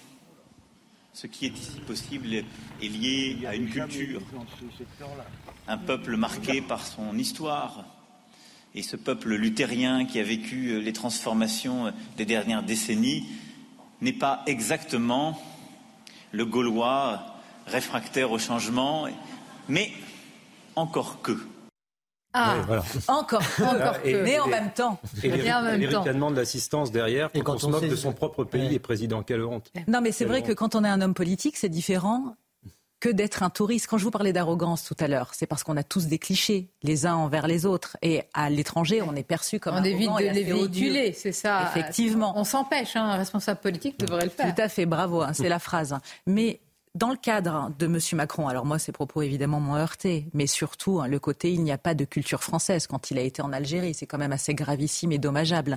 On passe son temps, je vous rejoins tous, à s'autoflageller, alors que nous sommes un grand peuple. Ça n'est pas la panacée hein, sur tous les sujets, et beaucoup sont là justement pour les mettre en avant, mmh. pour expliquer ce qui se passe et essayer de trouver des solutions dans l'avenir. Mais comme chaque population, j'ai envie de vous dire, nous, on a quand même une culpabilisation permanente qui nous est reprochée à l'étranger, à l'international plus notre manque de souveraineté. Pour en revenir à l'affaire, si je puis dire, Monsieur Mélenchon, déjà, Monsieur Mélenchon, c'est facile pour lui de dire ça au Maroc, parce que n'oublions pas qu'émotionnellement, il est né au Maroc.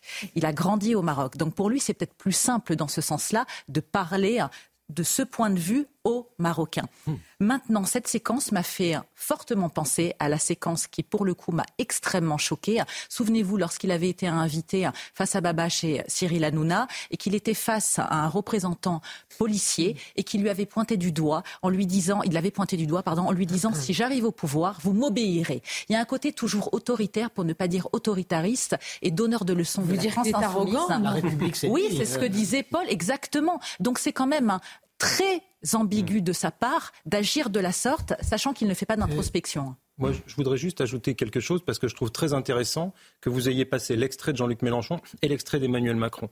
Parce que je pense qu'il y a chez eux, euh, et c'est assez problématique ce que je vais dire, mais un continuum de critiques pour ne pas dire pour certaines détestations, de la patrie et de la France.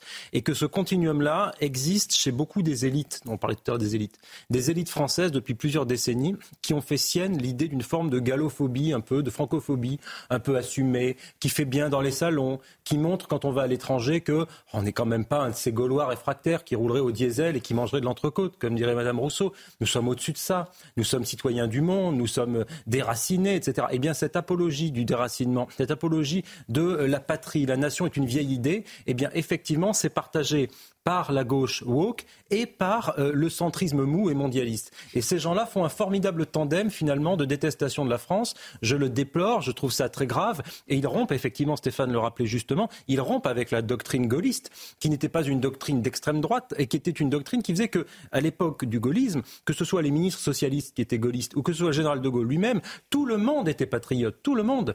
Et, de, et de, Pierre Mendès France jusqu'à de Gaulle, tout le monde était patriote. Et aujourd'hui, eh bien, on les cherche un peu les patriotes. Nous sommes d'accord. On va continuer à en parler sur un autre sujet, pardonnez-moi, parce que là, vous avez des références formidables. Je vous ramène euh, au, dire, au niveau du lit ou terre à terre, des punaises de lit. Le grand ne vous enflammez pas. non, mais vous allez voir, c'est intéressant parce que euh, les punaises de lit, est-ce qu'elles ont une couleur politique? Est-ce qu'il y a des propositions de droite et de gauche sur les punaises de lit? Parce qu'il y a une proposition de loi Renaissance qui veut exclure la France insoumise et le Rassemblement national. On va en parler. Tout d'abord, les titres. On connaît l'identité du Nobel de littérature 2023. Le célèbre prix a été décerné au Norvégien John Foss. L'Académie suédoise a distingué le dramaturge âgé de 64 ans pour ses pièces de théâtre et sa prose novatrice qui ont donné, je cite, une voix à l'indicible.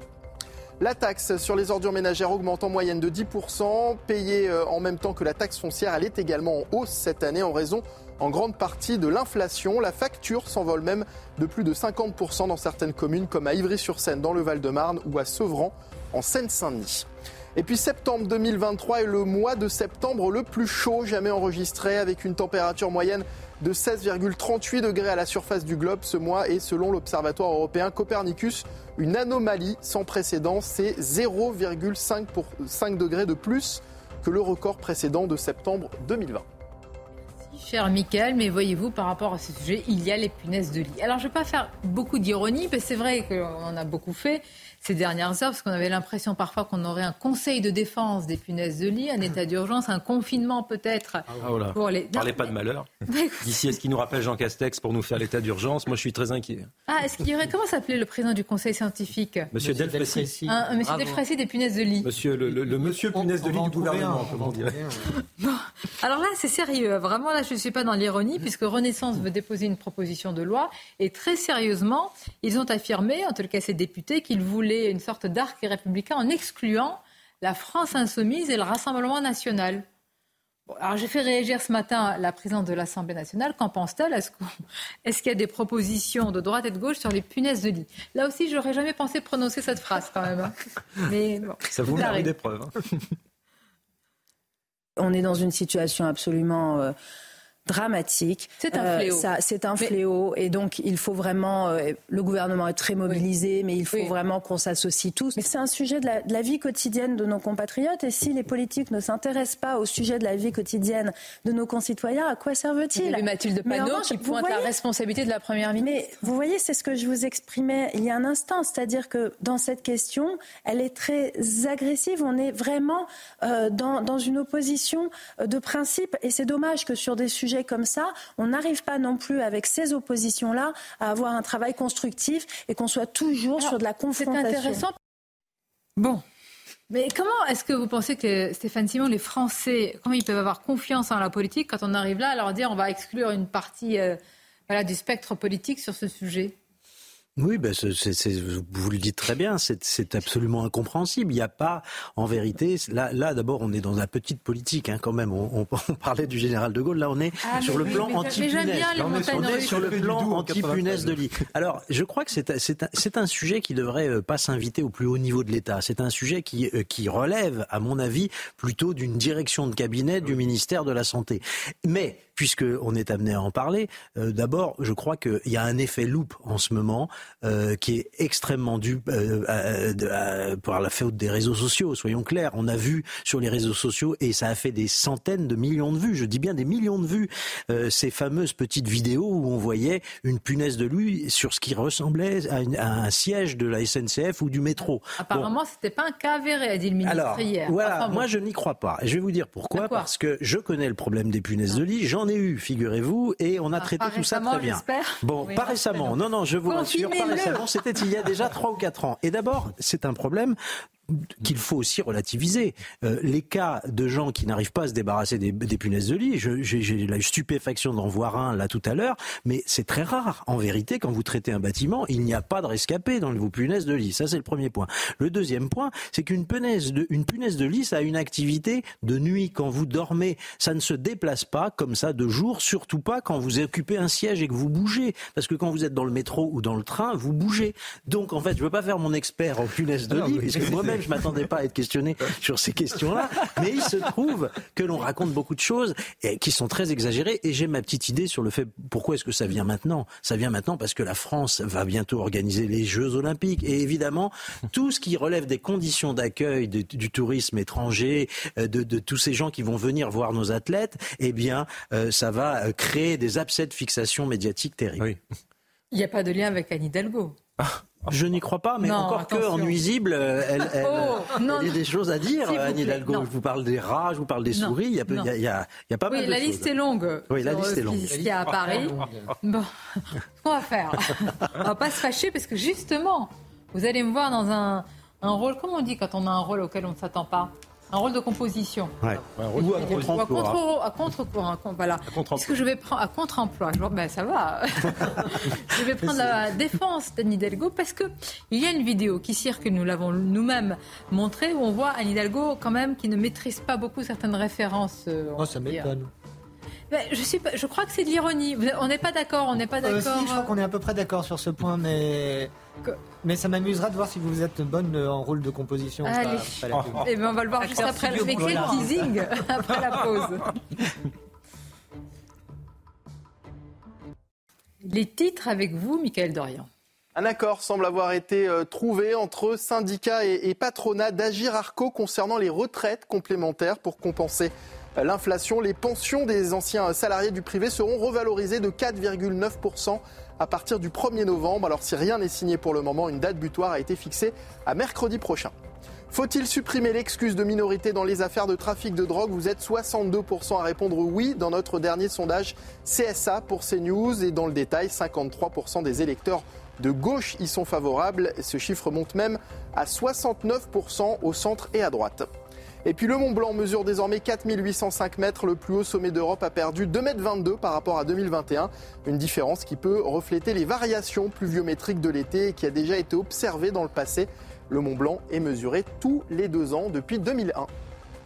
Merci Mickaël. Dans quelques instants, nous parlerons euh, de l'éducation euh, nationale. Gabriel Attal annonce que le pas de vague s'est terminé. Alors on va tous vous écouter sur ce sujet. En particulier vous, euh, Stéphane Simon, vous êtes l'auteur du livre Les derniers jours de Samuel Paty chez Plomb. On a envie de croire évidemment que le pas de vague s'est terminé. Nous le verrons. On entendra le ministre, vous nous direz ce que vous en avez pensé. Mais tout d'abord, il y a cette vidéo, cet extrait, et je vais demander à nos téléspectateurs de nous aider. Nous ne sommes pas d'accord apparemment sur la réaction d'Anne Hidalgo entre le roi Midas de la mythologie grecque et Midas, l'entretien de voiture. Ah, c'est la chute là. Alors, on va regarder, on va se faire un avis ensemble. Le roi Midas, chers collègues, il transformait tout ce qu'il touchait en or. Eh bien, vous, Madame Hidalgo, vous êtes l'exact contraire. Vous êtes l'anti-Midas. Tout ce que vous touchez, y compris l'or des Parisiens, ce bijou qui est notre capitale, vous le transformez en plomb.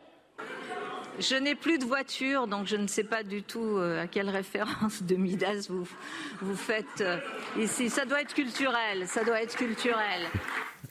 Oui, c'est culturel, oui. Moi, moi, je pense qu'elle répond. Alors, euh, avec. Euh, oui, ben, ça arrive, hein, une pointe d'ironie. Je pense qu'elle a compris, évidemment, la référence. Avant ça, je voudrais applaudir des deux mains M. Alphand, qui tient un, discours euh, d'une clarté et d'une lucidité qui est partagée par quasiment l'ensemble de tous les Parisiens et pour ne pas dire de tous les, les, franciliens, les banlieusards sont privés de Paris également grâce à la politique d'Anne Hidalgo. Et ensuite, euh, je vous avoue que j'ai un doute. Et le fait d'avoir un doute en dit long sur Madame Anne Hidalgo. Bon. Moi, moi, vraiment. Vous, vous, voulez qu'on vote, en fait, doute ou pas doute, voyez-vous Franchement, le, parce que euh, cette vidéo a beaucoup circulé, notamment sur les réseaux sociaux. Il y a cette, ce conseiller de l'opposition qui explique en plus euh, ce que fait Midas, qui transforme évidemment, etc. Donc elle écoute l'explication et je pense qu'elle lui répond sur le ton, voilà, sur la voiture, vu ce qu'elle a fait comme plan anti-voiture. C'est peut-être un... Il y a du cynisme, je pense. Il y a de l'ironie et du cynisme. cynique, comme Non, mais je pense qu'il n'y a pas d'inculture. C'est peut-être un, peut un trait d'esprit de sa part. En revanche, on parlait tout à l'heure de niveau à des pâquerettes et des députés ah, insoumis à l'Assemblée nationale, elle aurait pu rétorquer à son opposant et, filer la métaphore du mythe et lui dire que le roi Midas, certes, transformait tout ce qu'il touchait en or, mais que ne pouvant plus se nourrir et boire, il a fini par supplier Dionysos de lui retirer ce ah. pouvoir, parce que finalement, transformer tout en or, est-ce une bonne option? Et c'est là qu'elle pourrait lui faire la morale de, cette, de ce mythe. Mais bon, blague à part, on en est pas ça, aurait peut-être pu permettre voilà, à Madame Hidalgo de montrer qu'elle avait du répondant et de montrer à son opposant, voilà, alors après, effectivement, D'accord, ça aurait eu plus de panache hein, que Midas euh, l'entretien de voiture. Ouais, voilà. Même si je n'ai rien contre. Hein. On passe des essuie-glaces à Dionysos. Bon, c'est vrai que c'est quand même. Euh, un grand écart. Bon, un peu dommage, quoi. Bon, mais je voulais le montrer parce que euh, essayons aussi parfois, parce qu'il y a beaucoup de choses à dire sur Madame Hidalgo, sur Paris, sur etc. Pour ne pas rajouter des choses fausses, concentrons-nous quand même. Et là, par contre, ce qui est formidable, c'est que suivre ce qui se passe en Conseil de Paris, c'est plus qu'une série Netflix. Mmh. À chaque semaine, c'est fascinant. Ah, oh, je ah vois vos yeux. Ah oui, j'adore, j'adore. Entre Rachida Dati et Anne Hidalgo, hein. c'est House of Cards. C'est presque aussi bien qu'une série Canal. Ouais. Ah, bravo. Le baron noir. le placement de produits. Bon, alors, sujet important. Euh, et puis, je vais quand même garder, je, je, le dis à nos amis en régie, euh, sur... Euh, sur France Inter à la fin, s'il nous reste quelques minutes, on en parlera tout à l'heure. Mais sur Gabriel Attal, je le disais, Stéphane Simon, vous avez publié les derniers jours de Samuel Paty aux éditions Plomb. Le choc, hein, la sidération, euh, ce qui nous est arrivé en France avec un professeurs égorgés sur notre sol. Écoutons, écoutons Gabriel Attal justement sur l'autocensure des professeurs. S'il est un phénomène qui doit plus particulièrement nous inquiéter, il me semble que c'est celui de l'autocensure que peuvent exprimer certains de nos professeurs dans la transmission de leur savoir. Un sur deux a admis l'avoir déjà fait. Je le dis de manière très claire, censurer un professeur, c'est censurer la République. Peu importe les moteurs de cette autocensure, peu importe que ce soit les coups de boutoir de l'islamisme ou ceux de l'extrême droite qui imposent le silence de nos professeurs dans ce qu'ils ont à transmettre à nos élèves. Nous ne pouvons pas la laisser sans réponse. Mais non, c'est trop drôle. Bon, en tous les cas, pardonnez-moi, mais il est, euh, comment dire, il est droit dans ses bottes, il est ferme sur ses principes. Euh, on a, on a, envie que ça marche pour notre pays aussi. Absolument. Je pense qu'il fait un sans faute pour l'instant. Il a vu peut-être euh, de façon opportuniste que enfin un discours d'autorité à l'éducation nationale pourrait être payant. En tout cas, Gabriel Attal, je ne sais pas s'il fait ça par arrière-pensée politique ou autre, mais, mais, mais, mais je me félicite qu'il soit là euh, et qu'il euh, il agisse ainsi. Pour avoir enquêté sur l'affaire euh, que vous rappeliez, l'affaire Samuel Paty, et je rappelle qu'on va fêter dans quelques jours le troisième anniversaire de sa mort et qu'il est grand temps de se demander ce que nous avons fait collectivement de la mort de Samuel Paty. Et jusqu'à présent, n'avait pas fait grand-chose. Donc si ce ministre pouvait faire en sorte aussi que l'on retienne les leçons de ce qui a été un véritable abandon, l'abandon de Samuel Paty par une partie de ses collègues, pour ne pas dire le lâchage de quelques-uns d'entre eux, euh, l'abandon du ministère de l'Éducation nationale qui n'a pas su euh, trouver les moyens de sa protection, et puis euh, le ministère de l'Intérieur qui n'a pas du tout actionné la protection que Samuel Paty méritait. Eh bien, si on arrive à sortir de ces années de plomb, si j'ose dire, c'est-à-dire des années de détresse pour les, pour, pour les professeurs, je, je, m'en féliciterai. Il a raison, euh, le ministre, de dire que euh, un professeur sur deux, aujourd'hui, euh, ne, ne, ne, ne s'auto-censure, n'ose plus raconter les valeurs de la République, n'ose plus parler de liberté d'expression, de peur de blasphémer. On en est là. Et on en, il pourrait aussi ajouter un autre sondage que je, que je rappelais dans l'introduction de, de, de mon livre, qui est qu'un seul, un professeur sur deux aujourd'hui pense, non seulement pense, mais aspire à démissionner veut démissionner, c'est-à-dire aller travailler ailleurs. Dans quel métier, encore une fois, vous avez des chiffres aussi préoccupants? Il y a donc véritablement de gros, gros travaux qui attendent ce ministre et souhaitons-lui bon courage. Tout à fait. On va écouter un autre extrait justement de, de Gabriel Attal sur, sur ce sujet. Et donc, euh... Je pense que c'est très prometteur. Euh... À Belfort, il y a 55%. Aux professeurs, oui, nous tournons la page du pas de vague. Nous l'avons démontré oui, je vous soutiendrai. Oui, je vous accompagnerai. Oui, je vous défendrai toujours.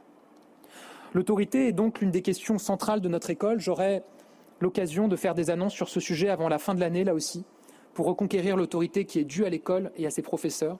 Je sais combien cette attente est forte parmi les Français, mais aussi parmi les professeurs. Nous serons au rendez-vous. Écoutez, sur les mots, hmm. dans les mots, en tous les cas, c'est une copie euh, parfaite. Oui, je suis d'accord avec ce que disait Stéphane Simon, c'est-à-dire qu'on ne peut que saluer le volontarisme du ministre. Par contre, je vais peut-être vous sembler euh, pessimiste, c'est que j'ai le sentiment que la, la lame de fond de, des volontés de censure, notamment de la part des représentants de l'islam politique dans ce pays, est tellement puissante que même le ministre, le mieux intentionné du monde, et je ne doute pas un seul instant que M. Attal a de bonnes intentions pour l'école républicaine, aura du mal à défendre, comme il prétend le faire, les professeurs. Dans un certain nombre de lycées et de collèges, plusieurs professeurs m'en ont, parlé, euh, quand vous voulez faire un cours, par exemple, d'éducation sexuelle, que vous recevez des personnes qui, par exemple, font de la prévention contre l'homophobie, vous avez la moitié de la classe qui est arrêtée, dispensée par les parents, ils sont pas là, d'autres qui sont là, ils se bouchent les oreilles, et il reste quatre élèves qui écoutent la, la leçon. Euh, a d'autres exemples. Quand vous faites des cours de physique-chimie, vous expliquez le Big Bang, par exemple, il y en a beaucoup qui vont être extrêmement incommodés par cela au nom de leur religion, etc., etc. Et puis les exemples sont légion. Il n'y a que M. Ndiaye qui ne voulait pas les voir par idéologie pure et par cynisme, probablement, peut-être même aussi un peu par calcul politique. Mais en tout cas, Gabriel Attal, lui, le relève. Maintenant, il faut le saluer. Sur les actions qu'il peut mettre en place, je pense que c'est une action gouvernementale qu'il faudrait. C'est pas qu'une action du ministre de l'Éducation, c'est une action du ministère de la Culture sur euh, les questions culturelles dans ce pays, défendre la culture française. C'est une action probablement du ministère de l'Intérieur sur des questions aussi de sécurité et d'ordre public. C'est une action du président de la République qui doit commencer par ne pas dire qu'il n'y a pas de culture française, mais par l'affirmer et la défendre, comme nous le disions tout à l'heure à propos de Jean-Luc Mélenchon au Maroc, etc., etc.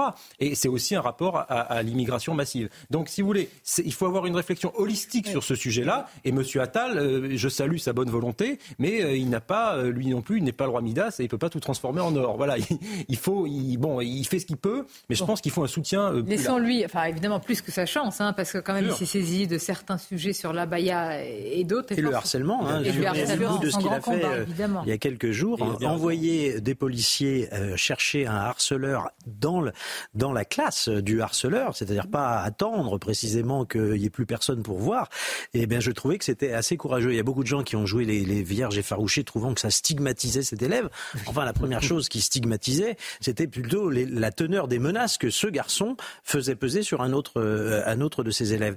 Et, et, et je trouve qu'il fallait un certain courage pour se dire, eh bien, tant pis, faisons fi des médias pour une fois, faisons fi des belles âmes et, essayons de montrer, euh, d'avoir une espèce d'exemplarité qui fasse un peu peur. Mais oui, mais vous dites faisons fi des médias, vous avez raison. Euh, mais j'allais dire, épousons les aspirations des Français, parce que quand Bien sûr. cela, je pense qu'une majorité écrasante bah, de, Français est d'accord dans les. Donc le courage aujourd'hui, c'est de suivre finalement ce que veulent les Français. Bah, c'est tout simplement de la justice sociale. Hein. Quand on harcèle un autre élève, ça a pu nous arriver ou ça pourra arriver à nos enfants. Évidemment, on est du côté de la victime et pas du bourreau. Oui, attention, mais d'intervenir avec des policiers oui. oui, euh, mais il est ce niveau-là ferme, mmh. bien sûr. Voilà. Parce, qu'il, parce que sans doute, il voit évidemment qu'on est arrivé à un point de rupture et que euh, bah, s'ils n'agissent pas maintenant, ça va être euh, encore plus problématique par la suite. Mais cette euh, prise de conscience, voilà, est salutaire, exactement. il y a les réseaux sociaux aussi, vous avez oublié de dire l'impact des réseaux sociaux. Comment ça se fait qu'en France, pendant très longtemps, 50, 60, 70% des Français veulent quelque chose et l'obtiennent pas? C'est parce que je pense qu'on vit sous la tyrannie des minorités. Maintenant, c'est les minorités qui ont le pouvoir, les minorités agissantes, qui décident de bloquer, de faire leur loi contre la majorité. Et ce que fait Gabriel Attal est plutôt de bon sens, dans la mesure où en fait, il fait le contraire de Papendia, qui était le pire ministre de l'histoire. Donc il se dit, je vais faire exactement l'inverse de Papendia et ça va marcher. Et il se dit, tout simplement, il y en a marre des accommodements d'irraisonnables. Il y en a marre de se complaire à des minorités qui sont brusquées par les problèmes religieux. Il y en a marre d'être bloqués par certains qui n'ont pas le niveau alors qu'il faut élever et faire un nivellement par le haut. Il y en a marre d'être bloqué par certains parents qui sont emmerdeurs et qui pourrissent la vie de l'ensemble des vie des élèves de l'établissement. Il y en a marre que ce soit certains qui pourrissent la vie de certains quartiers, qui pourrissent la vie de certaines écoles. Et ce soit la majorité il faut le faire. Et il faut quand même le faire. Et je pense qu'il y a un point qui est essentiel qu'on n'aborde pas, qui avait en partie abordé Paul Melun. Certes, il y a des problèmes d'associations religieuses, des parents, etc. Mais il faut aussi lutter et c'est ça le défi qui l'attend dans les prochains mois, contre sa propre administration, parce qu'il y a beaucoup d'islamo-gauchistes et de déconstructeurs, même au sein de l'administration nationale. On l'a vu notamment au rectorat de Versailles sur les questions d'harcèlement. Complètement. C'est ce que je voulais euh, ajouter comme, comme précision, effectivement, c'est que d'un côté, euh, il y a toutes ces mesures volontaristes et on n'a pas à remettre en cause la, bonne volonté du ministre actuel. Euh, on voit néanmoins que sont mis sur le même plan des profs qui disent s'auto-censurer, soit parce qu'ils ont affaire à des islamistes en herbe, soit parce que c'est l'extrême droite, on ne sait pas trop où regarder dans ces cas-là. Et les deux sont mis sur le même plan, comme si c'était un, problème quasiment identique et commun. Euh, je remarque tout de même une nuance. D'un côté, quand c'est euh, l'islamo-gauchisme et autres, c'est euh, vraiment pour torpiller l'enseignement, de la transmission de nos valeurs historiques et républicaines. de l'autre, s'il y a des parents plus que maladroits, puisqu'ils peuvent intimider des professeurs, c'est justement pour euh, lutter contre l'imprégnation autiste euh, à l'école, mm. contre les lobbies trans LGBT qui noyotent l'éducation nationale depuis des années. Et euh, ce ne sont pas du tout les mêmes valeurs. Très bien. Mais enfin, je, quand même, laissons-le parce que là, lui, on est passé vraiment de tellement de choses différentes. aux professeurs et à leur sécurité. Oui, parce que depuis Monsieur Je voudrais, il nous reste quelques minutes. Pardonnez-moi, Caroline, mais peut-être deviez dire quelque chose d'important. Non, non, mais continue. Non, non, on en reparlera de toute manière, malheureusement. Eh non, il nous reste quelques minutes. Par rapport à quoi Allez-y, allez-y, je vous en prie. Non, non, c'était juste pour aller dans votre sens, abonder par rapport aux professeurs qui ne se sentent pas soutenus depuis l'affaire Paty. Ah, il a dit je vous défendrai. Hmm. Oui, c'est très bien de le dire, mais ça ressemble à je vous crois d'emblée. Moi, je trouve que c'est dans ce cas-là. C'est très important d'envoyer des signaux. il, y a, une portée symbolique, mais bien au-delà du symbole, il faut que la peur entre guillemets sorte, change un peu de camp. Et puis, il faut que les professeurs se sentent soutenus Il faut que les professeurs euh, sentent qu'il y a une autorité derrière qui protégera le moment venu un professeur menacé. C'est très, très important. Une unanimité politique. Alors, euh, il n'y a pas d'unanimité au Conseil de Paris, vous l'avez remarqué. Nous parlions tout à l'heure du sujet d'Anne Hidalgo et de ce qui se passe au Conseil de Paris. Et nous avons une téléspectatrice de choix. Ils le sont tous, évidemment. Je vous en remercie d'ailleurs. Vous nous placez souvent en première chaîne d'infos, donc merci beaucoup. Euh, Rachida Dati nous regarde et elle, elle insiste plutôt sur euh, bah, le mépris, dit-elle, sur les finances. 10 milliards de dettes. Et eh oui, ça c'est un héritage. Hein. C'est un héritage. Un peu lourd, hein. en monnaie sonnante et trébuchante que nous n'avons plus. Non, mais il faut dire que la droite a donné les clés de la capitale avec un excédent budgétaire en 2001. Euh, le règne de Bertrand Delanoë et son invention qui est Madame Hidalgo ne font que creuser année après année. Euh, vous avez raison, ce qui me fait ça, c'est que j'appuie sur un bouton, vous y allez, vous, ah, C'est elle, qui a commencé, c'est pas moi. Hein. Ah, n'hésitez, c'est pas moi, attention. Bon. C'est celui qui dit Alors là, ça m'intéresse parce que je vais finir cette. Euh, comment dire euh, le lundi 25 septembre au matin, les auditeurs de France Inter ont pu écouter une nouvelle chronique de Marine euh, Baousson, qui est co-présentatrice de l'émission Jusqu'ici tout va bien. Alors, elle a comparé une journaliste que je connais bien parce que j'ai passé une dizaine d'années sur Public Sénat, qui est une chaîne que j'aime beaucoup. Et cette journaliste, je l'aime beaucoup. C'est une grande professionnelle et une collègue de choix. Elle s'appelle Tam Tranui. Et elle a comparé qu'un personnage d'un film d'animation de Disney. Alors, je ne maîtrise pas tous les codes de ces, de ces films, euh, de ces dessins animés, donc on va regarder la séquence. Et ce qui a euh, Tam Tranus s'exprimé sur les réseaux sociaux, elle a considéré que c'était une forme de racisme. Elle l'a dénoncé. L'humoriste ou journaliste s'est excusé depuis, donc je ne veux pas en rajouter. Mais ce qui soigne, c'est qu'une forme parfois de, de, de racisme ordinaire, et ça n'a rien d'ordinaire. Regardons cette séquence. Du coup, Public Sénat, c'était un petit peu leur journée ou jamais, quoi. Ils avaient sorti les grands moyens. La totalité de leurs journalistes était sur le coup et ils étaient tous les trois sur les dents pour nous dire que des gens qu'on connaissait pas avaient gagné. Et en fait, ce que je me dis, c'est que si c'était vraiment leur festival de Cannes, peut-être ça aurait été mieux de le faire vraiment comme au festival de Cannes. Et le prix du siège de sénateur du Jura est attribué à... Je décachette l'enveloppe. Sylvie Vermeillet pour le Parti radical. Sylvie Vermeillet se présentait comme tête de liste du Parti radical. Elle a été élue dès le premier tour. On la connaît notamment pour sa participation à Non, autant pour nous. On n'avait jamais entendu parler de Sylvie Vermeillet. Alors sinon, moi j'ai beaucoup aimé regarder Public Sénat parce que la présentatrice, c'est Tan Tranui, euh, le sosie de Lilo, de Lilo et Stitch, accompagné de Thomas Hugues. On n'avait pas de nouvelles de Thomas Hugues, le BGTF1. Et eh ben il est euh, sur Public Sénat. Du coup, je pense que si on cherche un peu, bah, c'est là aussi qu'on va retrouver des gens dont on n'entend plus parler, genre Patrick Sabatier, Sylvain Mirouf, Marlène Schiappa. Bon, pour l'humour, on repassera, mais à la limite, ça c'est subjectif. Ce que dit Tam Trani, voilà, elle dit souligner ma ressemblance avec euh, Lilo, c'est pareil qu'appeler un noir Kirikou, un hispanique Pépito, c'est raciste et simplement, faut pas s'amuser de, voilà, de, de l'origine.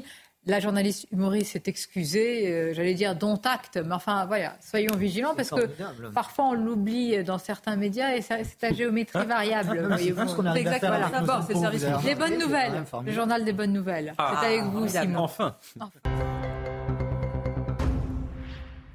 On commence avec euh, cette histoire formidable pour les personnes paralysées. Les travaux des scientifiques qui donnent de plus en plus de résultats. Alors les images que vous voyez nous viennent de Richmond dans l'état du Texas. Il s'appelle Oswald Redis, il a 68 ans. Il a pu retrouver l'usage de son bras gauche grâce à un bras robotique contrôlé par sa pensée. Il y a 9 ans, il a été victime d'un accident vasculaire cérébral qui lui a fait perdre l'usage de son bras gauche. La France championne du monde dans un sport que vous ne connaissez peut-être pas, il s'agit du tir à l'arc à cheval. Alors les championnats du monde ont eu lieu en Mongolie, c'est le berceau de cette discipline. Et dans ce sport, eh bien, il convient bien sûr de briller aussi bien en équitation qu'en tir. Et parmi nos champions du monde figure Raphaël Mallet. Il a 17 ans. Il a découvert la discipline quand il avait 4 ans. Il s'est jamais éloigné de son rêve de devenir champion du monde, rêve qu'il a donc réalisé. Et enfin, il ne mordra plus, en tout cas à la Maison Blanche. On parle du chien du couple Biden. Il s'appelle Commander, c'est un berger allemand et il a dû quitter la maison, la maison Blanche à cause de sa fâcheuse tendance à mordre le personnel. Alors malgré un stage de dressage, il a récemment mordu un agent de sécurité et dix autres incidents ont été recensés à cause de commandeurs. Alors les Biden, ils n'ont pas de chance puisque dans le passé déjà, eh bien, le couple avait dû se séparer d'un des chiens qui mordait pour le confier à des amis qui vivaient dans un environnement bien plus calme que la Maison Blanche, chère Sonia. Ça, c'est une bonne nouvelle, ça Quelle agressivité Le personnel de la Maison Blanche est tranquille. Oui. Quel, est... Les commandeurs, ils peuvent, euh, ils peuvent y aller Quel est le critère pour... Euh, pour sélectionner une bonne nouvelle, que le chien ne morde plus. Et là, vous nous C'est mon secret, ça. Ah. Je, le dirai à personne. Ah, secret de fabrique. Ah, secret professionnel. Merci, cher Simon. Merci à vous. Je vous remercie. C'était un plaisir de vous avoir autour de cette table. Je vous dis à très bientôt. À très bientôt. Merci, c'est plaisir partagé. Bon, restez avec nous, je l'espère. C'est Nelly Denac, 180 minutes, et je vous retrouve bien dès lundi, évidemment, à midi. Et puis le grand rendez-vous, c'est ce dimanche. Ce sera euh, François-Xavier Bellamy, notre invité, à 10h en direct.